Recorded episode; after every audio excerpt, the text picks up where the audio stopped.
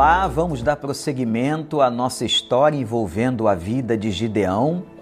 Deus agora começa a usá-lo e querer usá-lo para que ele fosse instrumento do Senhor naquele tempo de luta em que Israel estava enfrentando os midianitas e as tribos do sul da Palestina. Não se esqueça que tudo que está acontecendo aqui era por permissão de Deus.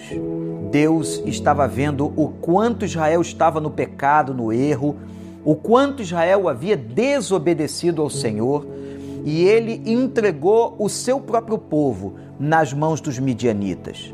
Mas lembre-se, Deus não deixa vir carga maior do que a gente possa suportar. Quando Ele deixa alguma coisa vir sobre nós, alguma coisa que aos nossos olhos não é uma coisa boa, Ele sabe até onde nós vamos aguentar e o seu propósito é a nossa educação, é a nossa edificação e a nossa transformação. Gideão clamou ao Senhor, pediu que cessasse tudo aquilo, ele não estava entendendo bem o que estava acontecendo. Deus lhe revela que ele tinha um propósito e diz assim: Gideão, eu vou usar você, você é um valoroso guerreiro.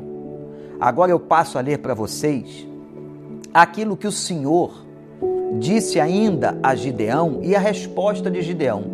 Veja se não parece comigo e contigo. O Senhor se voltou para ele e disse: com a força que você tem, vá libertar Israel das mãos de Midian. Não sou eu quem está enviando? Ah, Senhor, respondeu Gideão, como posso libertar Israel? Meu clã é o menos importante de Manassés e eu sou o menor da minha família. Eu estarei com você, respondeu o Senhor, e você derrotará todos os midianitas como se fosse um só homem. E Gideão prosseguiu: Se de fato posso contar com teu favor, dai-me um sinal de que és tu que estás falando comigo. Irmãos, Deus já havia dito para Gideão que ele o escolhera, que ele era valoroso, forte varão para enfrentar os midianitas e libertar Israel daquele momento. Mas observe qual é a visão que Gideão tem dele mesmo. Eu sou fraco, a minha família é a menor, o meu clã é o menor no meio do povo e eu sou o menor da minha casa. Eu não consigo, eu sou fraco. Pode ser que você pense assim. Pode ser que você tenha uma autoestima muito prejudicada, que você não consiga enxergar as suas potencialidades. Mas eu quero desafiar você que ao invés de você olhar para você com os seus próprios olhos, que você passe a ver a si mesmo aos olhos de Deus e através dos olhos de Deus. E Deus vê você bem diferente. Deus vê você como valente, como guerreira, como valoroso. Você, meu irmão, você, minha irmã, ele consegue ver você muito além de você mesmo.